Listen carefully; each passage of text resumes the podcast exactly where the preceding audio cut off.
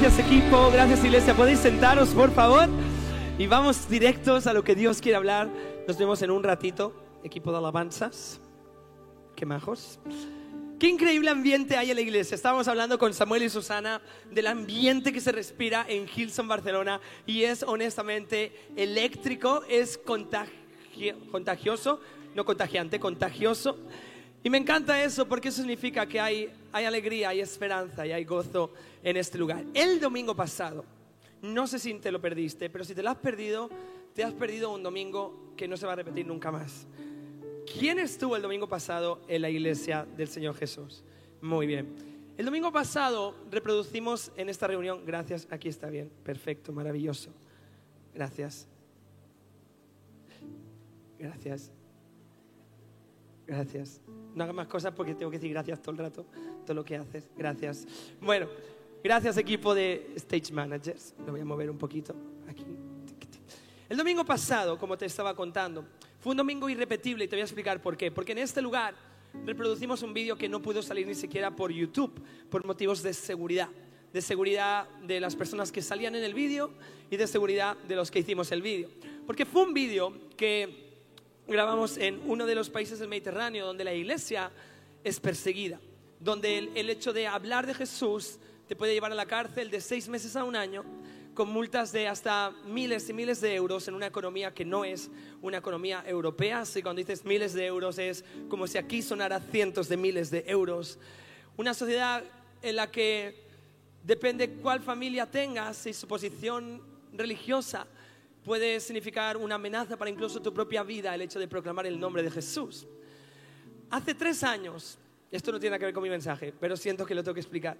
Hace tres años estábamos encerrados, o dos años, en casa durante la pandemia. Y un día el Espíritu Santo tocó a mi corazón. Y cuando hablo así, los que no sois cristianos diréis, ¿cómo? Se oyó una voz en el cielo resonando. Los que sois cristianos quizás me entendéis un poquito mejor. No es como que se abre el cielo y aparece un ángel pero algo nace en ti, algo, algo nace en tu espíritu, en tu corazón, algo, algo brota. Y la Biblia dice que todo lo que es bueno viene del Señor. Y cuando algo bueno nace dentro de ti, es normalmente la voz del Espíritu Santo poniendo algo en el corazón de su iglesia. Y eso que nació en mí fue una pasión inexplicable porque nunca lo había sentido por la cultura y la expresión árabe y en los países del Mediterráneo. Ahora, como estábamos encerrados y no sabía qué hacer, no sabía lo que significaba, se lo comenté a Damsi y, empecé a aprender el idioma árabe clásico. Eh, y a lo largo de estos años he estado en ello, poco a poco, no sé nada aún, pero bueno, ahí voy, voy a llegar algún día, inshallah, eso sí que me lo sé. Eh, y este año, mientras preparábamos Corazón por la Casa, que es lo que hoy vamos a vivir, el Señor me dijo, es tiempo, es tiempo. Y yo dije, ¿es tiempo de qué? Dije, es tiempo de poner acción a esa pasión que te puse. Ve ve a algún país de la iglesia perseguida. Obviamente Marruecos es la nación más cercana a nivel cultural, a nivel eh, geográfico y a nivel de turismo y accesible para nosotros, así que tomamos un avión y nos fuimos de turismo a Marruecos. Y cuando estábamos allí conocimos a hermanos y hermanas en la fe. Escuchamos historias que nos dejaron sin lágrimas porque no parábamos de llorar. Nos dejaron sin corazón porque nos lo robaron en el instante que empezamos a hablar. Fueron historias y aventuras locas. ¿Me permitís que tome unos minutos explicando esto? ¿Está bien? ¿Sí? ¿Sí? Muy bien. Me acuerdo el día que conectamos y conocimos a uno de los líderes de la iglesia en esa nación. Y fue un día que fuimos a las afueras de la ciudad, no puedo decir cuál por seguridad, pero tomamos un taxi, fuimos a las afueras de la ciudad. No era el centro bonito y, bonito y turístico, sino que era un lugar, calles de tierra, eh, animales por la calle, ningún occidental en ese lugar. Todo el mundo se notaba que era local de esa nación y nosotros. Josué con sus uñas pintadas, yo con los anillos. Bueno, es un show, ¿sí? Ya os imagináis el espectáculo que dábamos por ahí. Eh, y Juliana encima, pues también por ahí, por, la pelirroja, no podía faltar. Así que ahí íbamos caminando por este barrio y unas personas con las que habíamos contactado nos dicen, ahora tenemos que dividirnos y caminar en grupos pequeños, todos. ¿ah? Esto es como las pelis de miedo, que cuando oyes un ruido, separémonos y tú, no, no separéis. Pues eso exactamente así. Nos separaremos en grupos pequeños y vamos a caminar por esta calle y de, de repente veréis a alguien y ese va a ser ese pastor. Y yo, pero ¿cómo? ¿Cómo lo vamos a saber? Lo sabréis. Digo, esto parece el rey León, lo vive en ti. Digo, Sí, lo sabréis, os dará un gesto. Digo, ah, vale. Entonces el que vamos caminando acongojados por esa calle y vamos andando, todo el mundo nos está mirando y en la acera de enfrente una persona en un semáforo hace así. Yo digo, ¿tendrá un tic o será un pastor? Espíritu Santo. Y se pone a caminar. Nosotros por la acera de enfrente, en Greeny grupos, íbamos andando, siguiendo a un total desconocido a 200 metros caminando. Esa persona gira una calle, nosotros giramos una calle, gira otra calle y se mete a un edificio y deja la puerta así. Yo digo, este contacto lo hemos hecho a través de alguien que no conocemos. ¿Qué puede pasar al entrar? Pero en ese momento, en serio os digo, el Espíritu Santo dijo, estoy aquí. Así que entramos a ese edificio, al otro lado de la puerta, había una persona increíble de esa nación dándonos la bienvenida. Nos subió a un segundo piso sin amueblar, un colchón en el suelo. Digo, esto no sé si es una cédula yihadista o una iglesia, porque honestamente así nos ven. Y nos sentamos en el suelo y llorando nos explicó cómo vive la iglesia su fe. Y nos decía, cuando entramos a este lugar, lo primero que hacemos, cantamos a Jesús susurrando. Porque no podemos gritar por los vecinos, pero no podemos callar, porque Jesús dijo que si la iglesia callaba, las piedras cantarían y nosotros somos piedras en esta nación, Juan.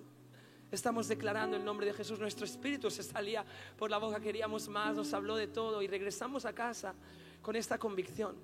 No vamos a hacerlo todo y probablemente no veamos todas las leyes de esa nación cambiar y no pretendemos robar la esencia y la cultura preciosa de esa nación no pretendemos despreciar lo que ya hay formado y no pretendemos quitar valor a generaciones de personas. Lo único que queremos es acompañar a nuestros hermanos y hermanas en la fe y colaborar en el avivamiento del Mediterráneo. Y decir a la iglesia en Marruecos, estamos aquí y no vamos a mirar hacia otro lado. Estamos aquí y queremos sembrar, invertir, protegeros y declarar que Dios va a hacer algo nuevo, no solamente en España, sino en cada país que está bañado por las mismas aguas que compartimos. Y ese vídeo es el que te perdiste. Pero no te preocupes, ya habrá más oportunidades de escuchar lo que Dios está haciendo. Por eso hacemos corazón por la casa. La ofrenda que hoy vamos a levantar no es poca cosa como diríamos coloquialmente hablando, no es moco de pavo, no es una cosa sencilla, es algo que va a traer un antes y un después a nuestra iglesia en España, a nuestra sección de City Care y la acción social y hacia la nación de Marruecos en el nombre de Jesús y para su gloria. Y quiero hablarte de la Biblia, porque esto no es un concurso de monólogos, esto es la iglesia de Jesús y lo que la iglesia hace es hablar de la palabra de Dios. Y quiero hablarte de un versículo en concreto. Es un versículo con el que hemos bautizado o nombrado esta temporada en nuestra iglesia. En vuestras sillas había mil papeles, seguramente os habéis sentado y estáis ahí aplastándolos, pero entre esos muchos había un folleto que pone una cosa nueva o algo nuevo. Detrás de este folleto hay un póster. ¿Cachai? Y pone, he aquí, estoy haciendo algo nuevo. Esta declaración, os dije hace semanas, quiero que la declaréis sobre vuestros hogares y familia, sobre vuestros lugares de trabajo, sobre vuestra salud. Dios va a hacer algo nuevo. Y cuando leemos estas cosas, nuestro espíritu se emociona nos emocionamos. Quiero leerte el versículo entero de donde hemos sacado esta declaración. Está en el libro de Isaías capítulo 43, versículo 19, y dice así, voy a hacer algo nuevo y ya está sucediendo. ¿Acaso no os dais cuenta? Estoy abriendo un camino en el desierto y ríos en lugares desolados. Ahora, cuando tú escuchas este versículo, es emocionante porque primero dice, voy a hacer algo nuevo y todos necesitamos aquí que Dios haga algo nuevo en distintas áreas de nuestra vida, pero todos estamos, por favor, haz algo nuevo. Pero luego hay más emoción porque Dios dice, ya está pasando. Es como, oh, que no hay que esperar, que Dios ya está moviéndose, que Dios ya está actuando. Pero luego se pone más interesante porque dice, voy a abrir un camino en el desierto y un río donde hay desolación. Y es como, wow. Pero quiero decirte una cosa, Dios no se relaciona con su pueblo mediante la emoción solamente. Dios no es un manipulador emocional de la creación que la ha hecho. Dios no juega con las emociones de las personas. Es cierto, Dios nos creó con emociones y son geniales para poder sentir rabia o alegría o enfado. Y está bien y Dios nos da libertad, pero Dios nunca solamente te va a emocionar. ¿Sabes lo que Dios hace aparte de emocionar a su pueblo? Dios edifica a su pueblo. Es decir, cada vez que Dios habla, si solamente te llevas emoción, te estás quedando en la superficie de lo que Dios está hablando. Si cada vez que venimos al tiempo de alabanza y está alguien aquí gritando, vamos, cántalo, calla, ah, la piel de gallina, ya no puedes más, y es como, si solamente hay emoción, hay algo que no estás captando del todo. Porque cada vez que el cielo habla, está creando. La esencia de nuestro Dios es la que leemos en Génesis capítulo 1. Y Dios dijo, sea la luz. Y la luz no se emocionó, la luz fue creada. Y Dios dijo, sepárense las aguas. Y las aguas no se emocionaron. Las aguas se separaron y se creó la tierra y los mares y así sucesivamente. Y eso no ha cesado en la identidad de nuestro Dios. Por lo tanto, mi pregunta es, ¿cómo te edifica este póster?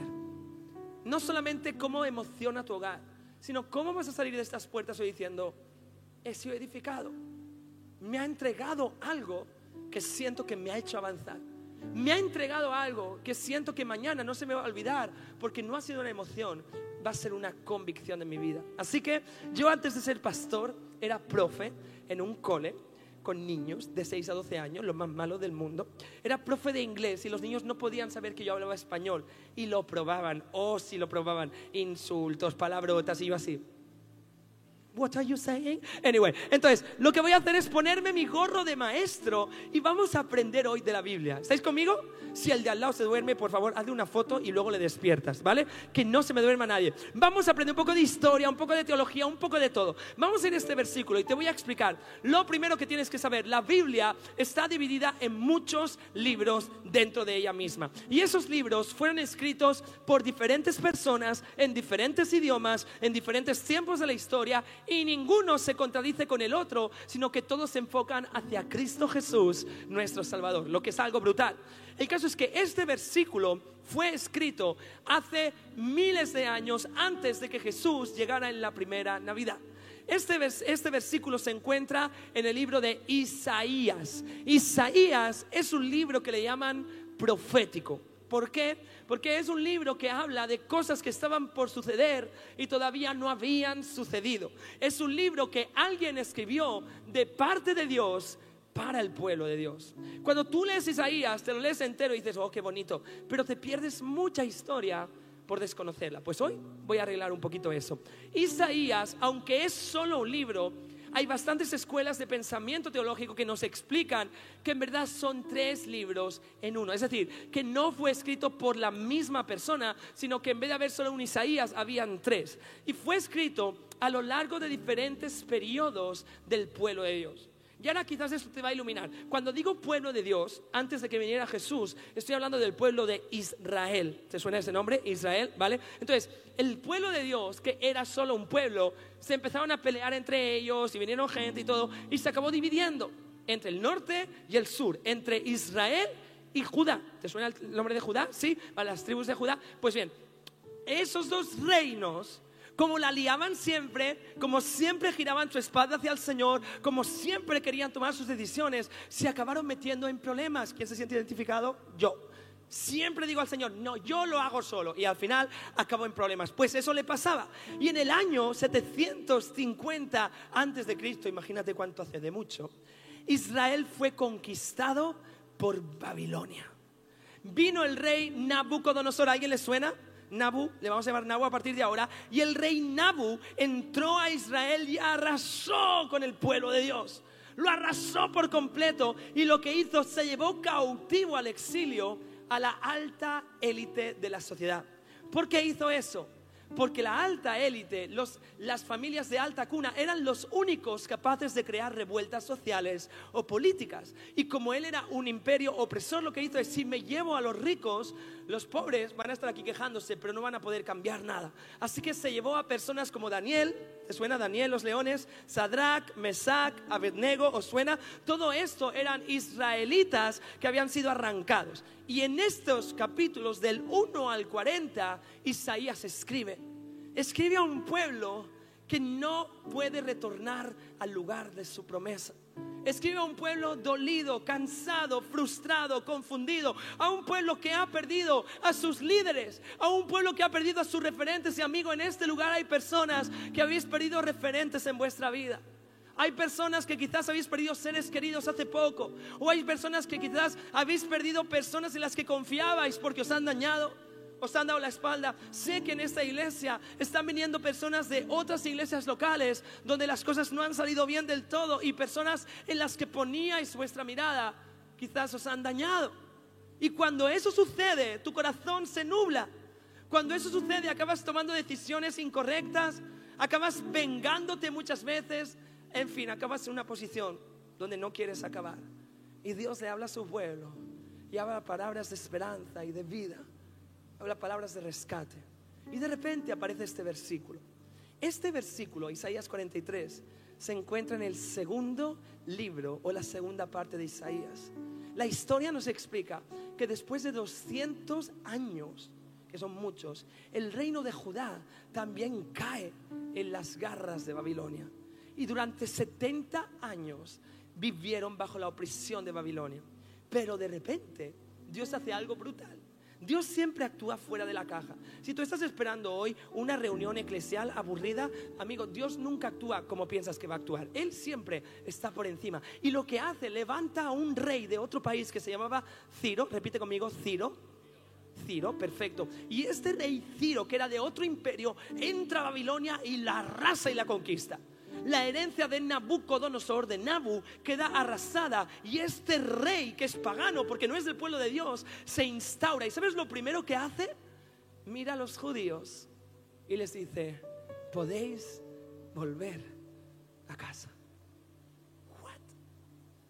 Muchas veces esperamos que el rescate venga de un lugar en concreto y Dios dice, de hecho voy a actuar de forma distinta. Hay personas que lleváis así toda una temporada.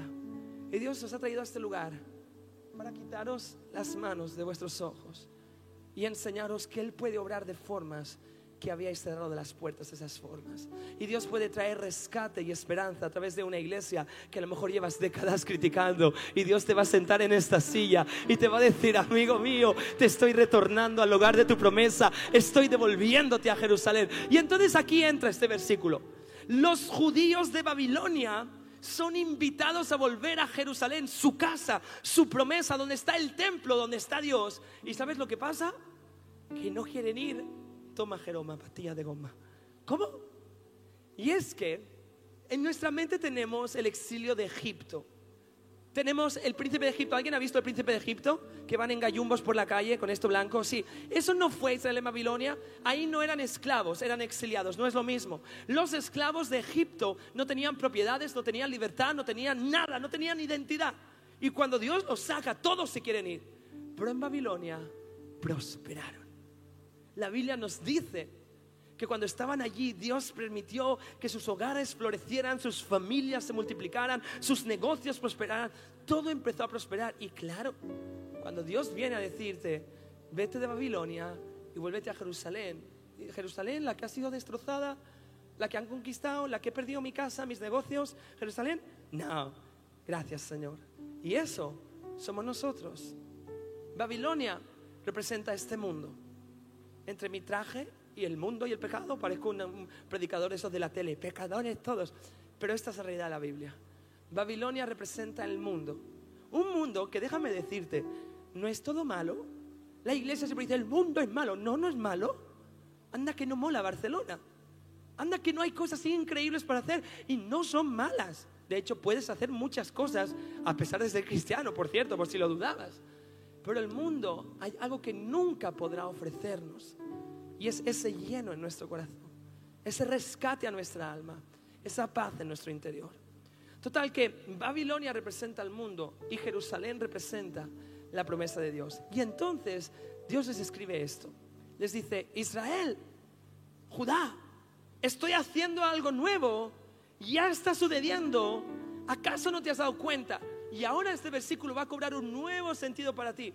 ¿Cómo puede decir Dios que no te das cuenta de que se está moviendo? O sea, este es Dios. Tú te has leído la Biblia cuando Jesús entraba en una ciudad, todo el mundo, las prostitutas, los religiosos, los ladrones, los niños, los abuelos, todo el mundo corría porque Dios se estaba moviendo. Y cuando Dios pasaba en el Antiguo Testamento, las montañas temblaban, la lluvia caía, el fuego descendía. Era increíble, la nube se posaba sobre el tabernáculo. Nadie podía ignorar que Dios estaba moviendo, a no ser que no estuvieran en el lugar en el que Dios se estaba moviendo. Uy, ¿qué pasó aquí? Dios había levantado a Ciro para que permitiera el retorno a la promesa de su pueblo Dios estaba actuando en Jerusalén. Por eso dice, voy a hacer algo nuevo y ya está pasando. El problema es que aquí tienes en Babilonia todo su pueblo viviendo su vida y diciendo, no, Dios no está actuando, está, sigue igual que hace décadas. Y Dios dice, no te estás dando cuenta. Aquí hay personas en estas sillas sentados que lleváis un montón de tiempo diciendo, Dios se ha olvidado de mí. Dios no está haciendo nada por su iglesia. Dios no está haciendo nada por mí. Y Dios está en el lugar de tu promesa, aquí en Jerusalén, diciéndote, llevo décadas esperándote en este lugar y sí estoy haciendo algo nuevo. El único problema es que sigues en Babilonia y no quieres soltar las formas del mundo y no quieres soltar la comodidad del mundo, pero si hoy te atreves a salir de lo establecido, a cambiar tu pensamiento, a renovar tu mente mediante la palabra de Dios, te aseguro que tu mandíbula se caerá hacia el suelo diciendo, ah, que Dios está actuando.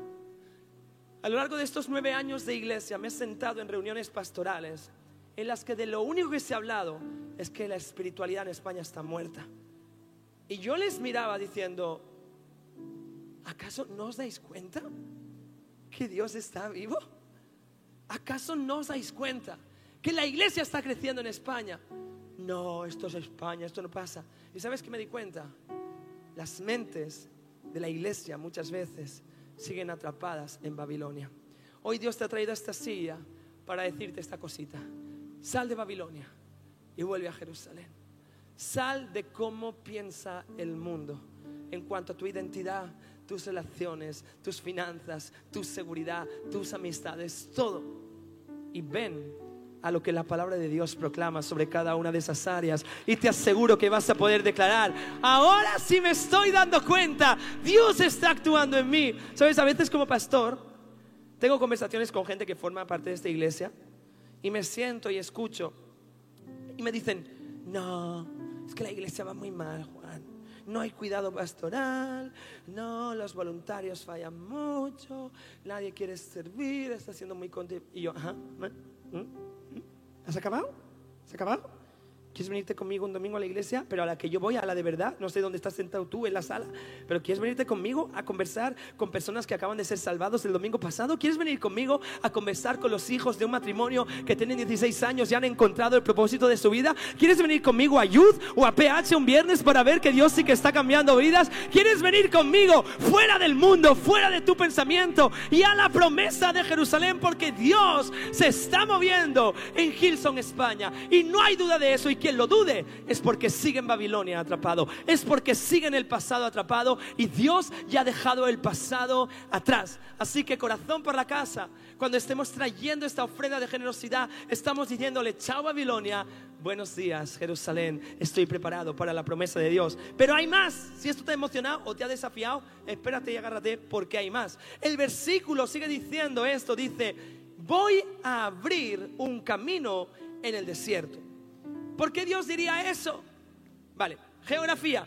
Babilonia está a unos 30 kilómetros, o estaba, mejor dicho, de la ciudad actual de Bagdad, en Irak. No vayas de turismo hoy porque no sé si volverás, pero es una zona del mundo increíble, ¿vale?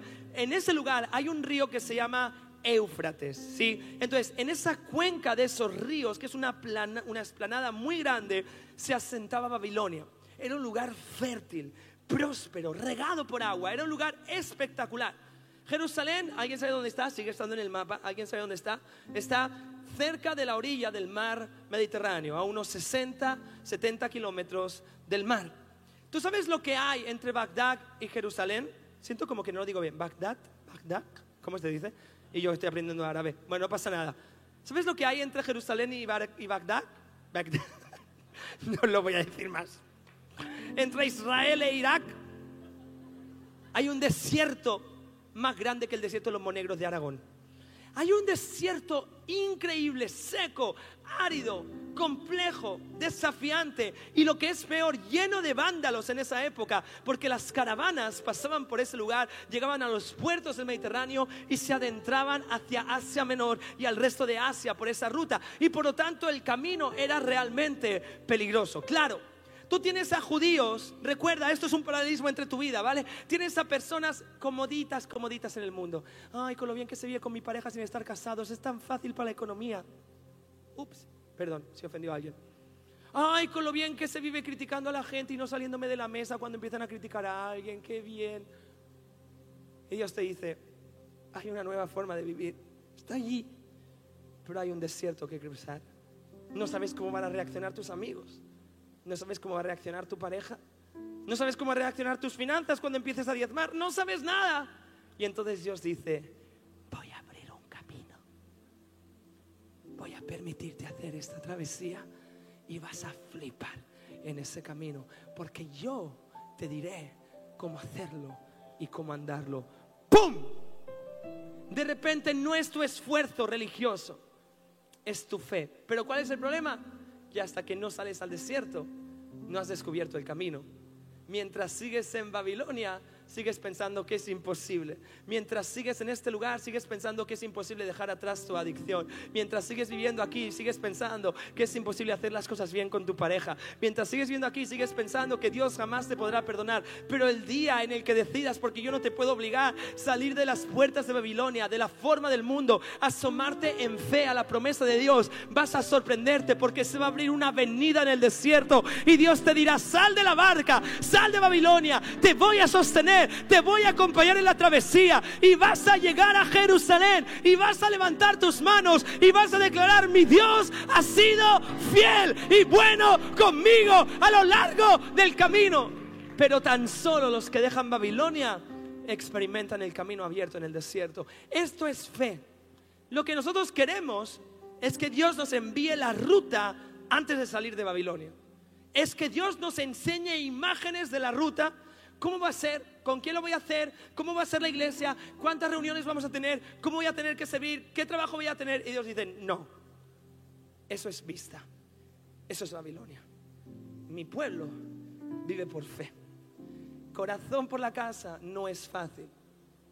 Muchos llevamos un año entero ahorrando para este momento. Y yo sé que el mundo no lo comprende. Y si estás aquí y no eres cristiano dirás, estáis locos, os está lavando el cerebro no estoy lavando el cerebro a nadie, estoy explicando lo que yo hago. Mi esposa y yo llevamos meses preparando este momento. Y cuando ponemos ese sobre en el ofrendero es como, ¡ah!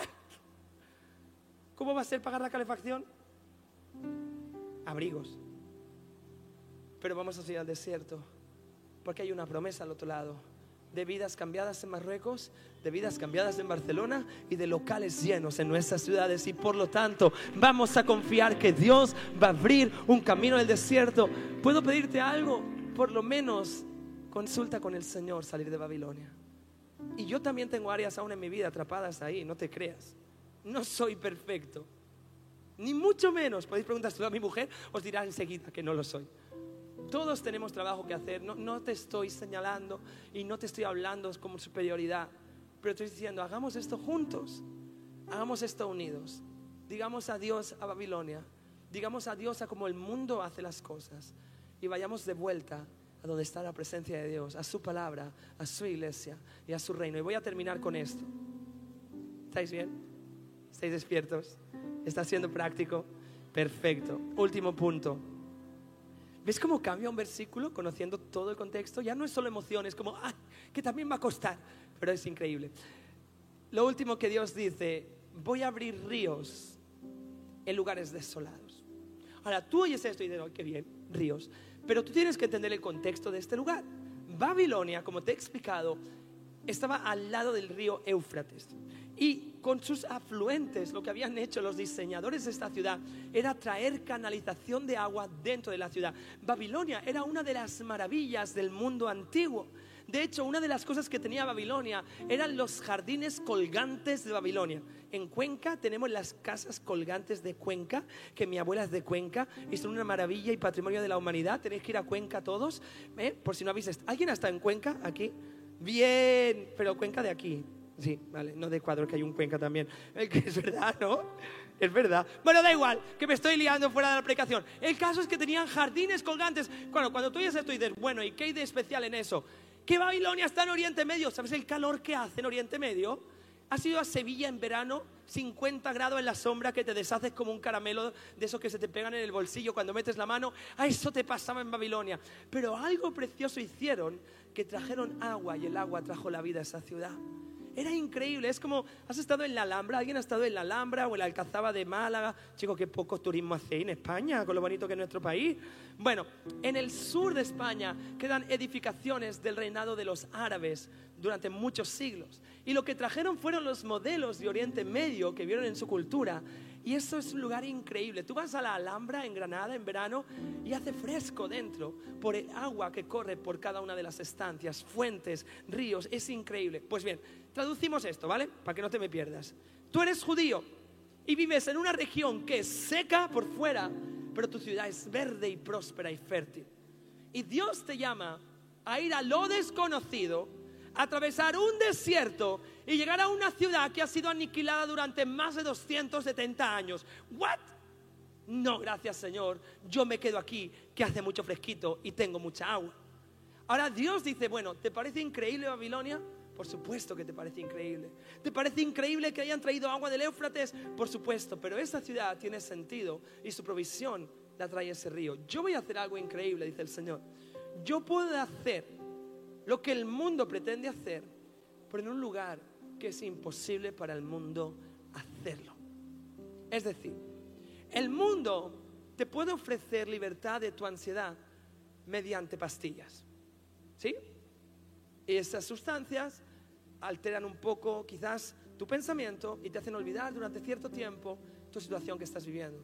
Y Dios te promete que lo mismo que el mundo intenta hacer y no lo consigue, en un lugar imposible donde no hay sustancias, su Espíritu Santo puede traer paz y la promesa es guardaré en perfecta paz los pensamientos de aquellos cuya mente esté enfocada en mí. O el mundo dice, yo puedo hacer que sientas placer utilizando a personas o realidades y a veces aprovechándote de esas cosas. O puede hacer que lo sientas viendo material en la pantalla de tu ordenador que va a dañar tu cerebro, pero vas a experimentar placer. Y luego Dios dice, yo sin necesidad de nada de eso, puedo mostrarte que es mejor dar que recibir y que cuando estés sembrando en la vida de los demás sentirás una inmensa experiencia de gozo y serás lleno por el Espíritu Santo y esa sensación no será jamás equiparable a lo que el mundo... ¿Ves lo que Dios está haciendo aquí, Babilonia, Jerusalén? Sigue actuando. Entonces Dios mira a un pueblo que no quería salir de Babilonia y le dice esto, si te atreves a salir, voy a traer ríos en lugares vacíos y desolados. Y cuando ese agua llegue a ti, vas a mirar al cielo y vas a decir, solamente Dios. ¿Cuántos cristianos hay aquí que ya han experimentado eso en su vida y dicen, solamente Dios ha podido hacer eso en mi vida? Levanta tu mano bien alto, con orgullo. ¿Ves? ¿Ves lo que pasa cuando sales de Babilonia? Dios te dice, olvida las cosas del pasado. Voy a hacer algo nuevo. Ahora, lo increíble de esta historia, y con eso acabo, y es que a mí me encanta la historia de la Biblia, lo increíble de esta historia es que Dios no dice voy a abrir un río en un lugar desértico. Dice voy a abrir ríos. ¿Qué significa eso? La mente de los judíos. ¿Tú sabes que los judíos se aprendían la primera parte de la Biblia de memoria? Flipa, yo no me sé ni tres salmos seguidos. Estos señores se aprendían toda la Biblia de memoria. Y lo que eso es una regla memotécnica. Cuando tú dices una palabra, tu mente va a un texto que te sabes de memoria. Ahora, para Israel ya había estado en el desierto en Egipto, ¿te acuerdas? ¿Sabes qué le pasó a Israel? Cuando estaban llegando a la tierra prometida, tenían sed, no podían más. Y Dios dijo, voy a traer agua. Moisés dio un palo en la roca y un río apareció. Y de ese río bebieron todos. Todos tenían que ir a la misma fuente de la misma forma, en el mismo contexto, para poder ser refrescados. todos caminaban con una nube de humo y todos caminaban con una nube de fuego y todos tenían que ser igual. Pero este tiempo es nuevo. Y lo que Dios dice es en medio de la diversidad de mi pueblo, voy a traer un río a cada uno de ellos. Y tú no tienes que ser como yo. Y no tienes que predicar como yo. Ni siquiera tienes que votar a lo mismo que yo voto. Que descanso, ¿eh? porque teniendo iglesia en Barcelona y Madrid ya tenemos bastante con eso. No tienes que vestir como yo, ni hablar como yo. No tienes que ser una copia de mí. Porque Dios de forma personal se va a acercar a tu realidad y te va a refrescar. Y no sabes la libertad que trae eso a un mundo que está cansado de no poder ser ellos mismos en la sociedad en la que vivimos. Yo quiero invitarte con este mensaje al final de todo, a que te atrevas, a que te atrevas a ser parte de Corazón por la Casa en este año, a que no hagamos como hemos hecho en años anteriores, que hagamos más y con más fuerza, que demos más y con más autoridad, que digamos a Babilonia y a su forma de entender las finanzas, que es así, que esta iglesia se va a ir al desierto porque sabe que Dios le está esperando ahí. Y cuando haga calor y sea complejo y este dinero que hemos sembrado nos haga falta, yo te aseguro en el nombre de Jesús que vendrán ríos a nuestra vida para regarnos, darnos fertilidad y que podamos continuar avanzando hasta llegar a nuestra promesa que representa Jerusalén. El que tenga oídos, que oiga este mensaje. El que quiere edificar su casa, que la edifique sobre estas palabras que son roca eterna. Y los que no, sois libres de seguir viniendo, pero contemplarás y verás la vida de aquellos que se deciden a salir de Babilonia, prosperar y avanzar para la gloria del Señor en esta tarde. Así que de repente la emoción que te causaba, estoy haciendo algo nuevo, ahora es una responsabilidad, pero te da equipación y te da equipamiento para poder hacer esto. Así que vamos a hacer una cosa. Nuestro equipo creativo va a subir aquí arriba. ¿Qué tal, André? Muy bien. Va a subir aquí arriba y nos va a liderar en una canción. Y quiero leerte la letra de esta canción. Y mientras damos nuestra ofrenda de corazón por la casa, mientras salimos de Babilonia en nuestra mente, en nuestros miedos, esta es la canción que Dome y el equipo van a estar declarando. Dice así, en el vacío y en la sequía te buscamos, como en el cielo haz en la tierra, te esperamos. Se oyen ríos desbordar, el jardín plantando estás. Todo vuelve a su lugar y nuestro rey regresará. En el desierto das esperanza y nos levantas. Abres camino, Cristo, nos guías a las aguas. Se oyen ríos desbordar y el jardín plantando estás. Todo vuelve a su lugar. Nuestro rey regresará. Tú estás haciendo todo nuevo. Vida das a lo que había muerto. Saciarás el corazón sediento y cantarás en medio del desierto. Ven, dador de vida, ven abriendo el cielo, ven, tu iglesia dice, ven. Esta va a ser nuestra oración mientras damos. Quiero explicarte las formas en las que vas a poder participar en este momento, por si no las sabías o por si has decidido participar. Y quiero reasegurarte una vez más. Y esto va en serio. Siempre hemos sido hemos sido con mucho temor en cuanto a las finanzas de la iglesia por el daño en nuestro país que la iglesia hemos y ha hecho con el dinero.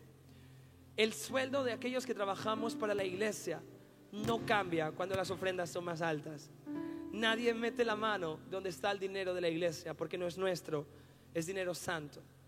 La parte estructural de la iglesia tiene una supervisión y una constancia que no se trata de cuando y no das. Y cuando yo me subo aquí a hablarte de corazón por la casa, no estoy pensando ni en mi sueldo, ni en mis finanzas, porque no voy a tocar ese dinero. Y eso lo puedo garantizar y puedes preguntar a quien quieras de parte del equipo o externo, lo que sea. Entonces, ¿por qué hacemos tanto hincapié? Porque me muero de ganas de demostrar al mundo que la iglesia en España no solo está esperando recibir, recibir ayuda, recibir misioneros, recibir ofrendas.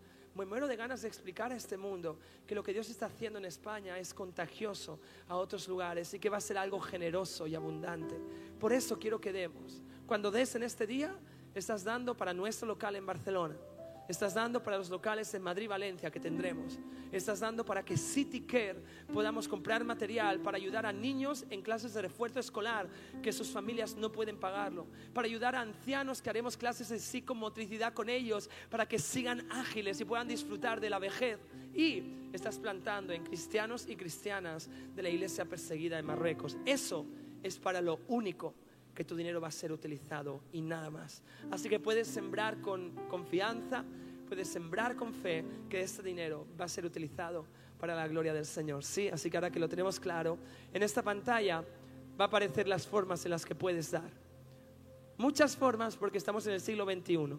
Tantas iglesias nos critican por tantas formas, a mí me da igual que nos critiquen. Estas son las formas en las que puedes dar. Hay una aplicación que muchos usamos durante la pandemia, la empezamos a utilizar. Si la usas, por favor selecciona el apartado de corazón por la casa para que tu dinero sea utilizado para estas causas y no para pagar el alquiler del domingo u otras cosas que usamos del dinero. ¿sí?